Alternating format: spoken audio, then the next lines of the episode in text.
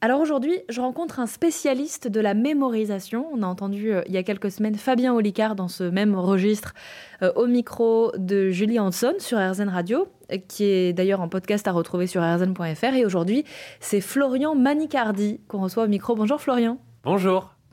Vous avez été champion de mémorisation et de lecture rapide et vous proposez des ateliers de mémoire ou des formations pour apprendre à apprendre, c'est bien ça? Exactement, je m'adresse à un public très large puisque ça va des collégiens jusqu'aux seniors. Donc l'objectif, évidemment, c'est de résoudre leurs problématiques. Pour les collégiens, par exemple, ça peut être euh, de les aider à aimer l'apprentissage. Voilà. Euh, pour, on va dire, euh, les étudiants qui sont, on va dire, dans des filières peut-être plus ou moins sélectives, ou en tout cas des filières où il y a énormément de choses à apprendre, c'est effectivement de les aider à apprendre à apprendre. Et pour les seniors, ça peut par exemple être de les aider à prendre confiance dans leur mémoire, parce que c'est vrai qu'à partir d'un certain âge, eh bien, on va dire, on, on va dire, on vilipende un petit peu sa mémoire. C'est-à-dire dès qu'il y a le moindre oubli, alors ça y est, direct, on pense Alzheimer, maladie neurodégénérative.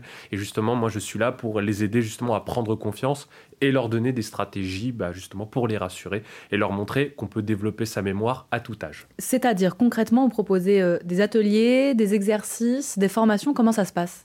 Alors, tout dépend après le public que j'ai en face de moi, donc je vais les faire un par un.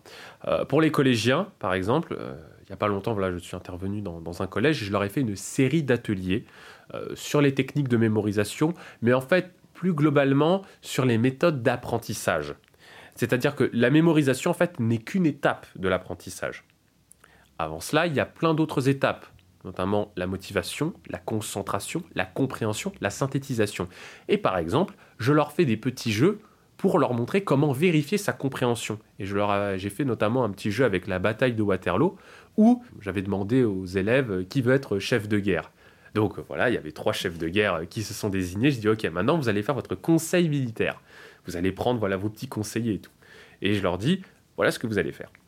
Euh, je vais euh, vous donner différents scénarios de bataille pour gagner la guerre du coup contre les Anglais, puisque Napoléon a perdu.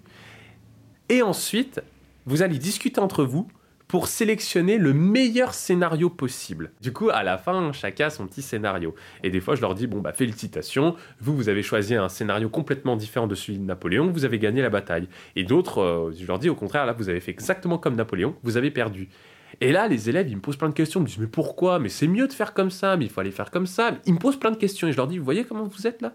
Là, déjà, ils étaient surexcités. Donc déjà, vous étiez motivés pour faire ce cours-là mais en plus, vous avez cherché à comprendre ce qui s'est passé. C'est pas juste moi en fait qui leur explique en disant bon alors il s'est passé ça, puis à tel moment, puis en fait on a fait comme ça. Non, là c'est eux-mêmes, ce sont les élèves qui ont cherché par eux-mêmes à savoir mais pourquoi par exemple faut pas attaquer avec les canons, pourquoi il fallait pas diviser les forces? Et c'est là où je leur dis voyez là vous avez vérifié votre compréhension, vous étiez motivé et vous avez vérifié votre compréhension.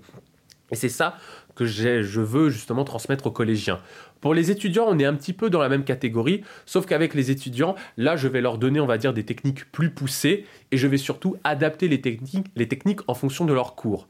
Par exemple, si je suis face à des étudiants en médecine, je vais leur montrer comment créer des moyens mnémotechniques, par exemple, pour retenir, on va dire, les, les différentes vertèbres ou alors les différents nerfs crâniens. Voilà, ils vont créer des histoires pour se souvenir des nerfs crâniens.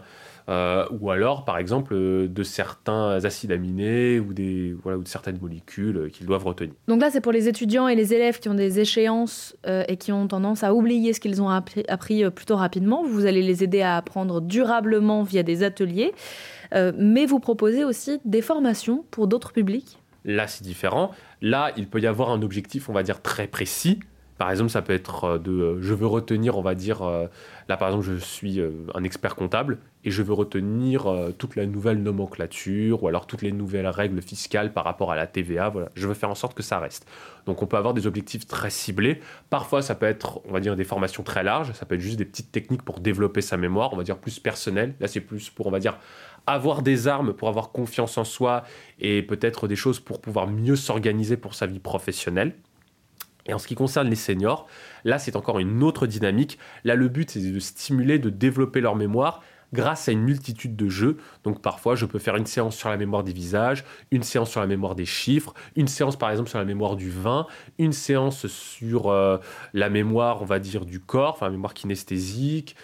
En fait, il y a plein de sujets, mais l'objectif, on va dire, pour les seniors, c'est qu'ils prennent confiance et aussi qu'ils puissent passer un bon moment. C'est-à-dire quand on fait l'atelier, on se dit cool, on a un atelier avec euh, Memorol, on sait qu'on va passer un bon moment, qu'on va rigoler, et en plus quand on va sortir, on va avoir peut-être deux trois petites techniques pour résoudre un, un problème de mémoire euh, spécifique. Voilà. Vous parliez de la confiance, à un moment j'aimerais revenir dessus. Il y a un dicton qui dit euh, fais semblant jusqu'à ce que ça marche, si tu crois ça passera. Est-ce que c'est un peu pareil pour la mémoire? J'ai envie de dire, la confiance, en fait c'est une règle absolue de la mémoire. C'est-à-dire, les personnes qui n'ont pas confiance dans leur mémoire, en fait, elles vont être dans un cercle vicieux. Elles vont se dire, je mémorise pas bien. Donc, dès qu'elles vont devoir mémoriser quelque chose, notamment, euh, par exemple, des personnes, elles vont se dire, ah, mais je vais pas la retenir. Donc, en fait, elles sont concentrées sur leur échec, elles ne sont plus concentrées dans, dans le moment présent, et forcément, elles oublient. Et ce qui renforce ce sentiment de j'ai une mauvaise mémoire. Et ça se renforce et ça se renforce. Inversement, les personnes, sans se dire qu'elles ont une mémoire extraordinaire, mais les personnes qui se disent ok, bah, je vais retenir le prénom, peut-être qu'elles vont le retenir, peut-être pas, mais elles vont être vraiment concentrées. Et déjà, elles auront fait le premier pas vers une bonne mémorisation. Et ça, c'est quelque chose que je rencontre énormément, et encore une fois, notamment en mémoire des visages.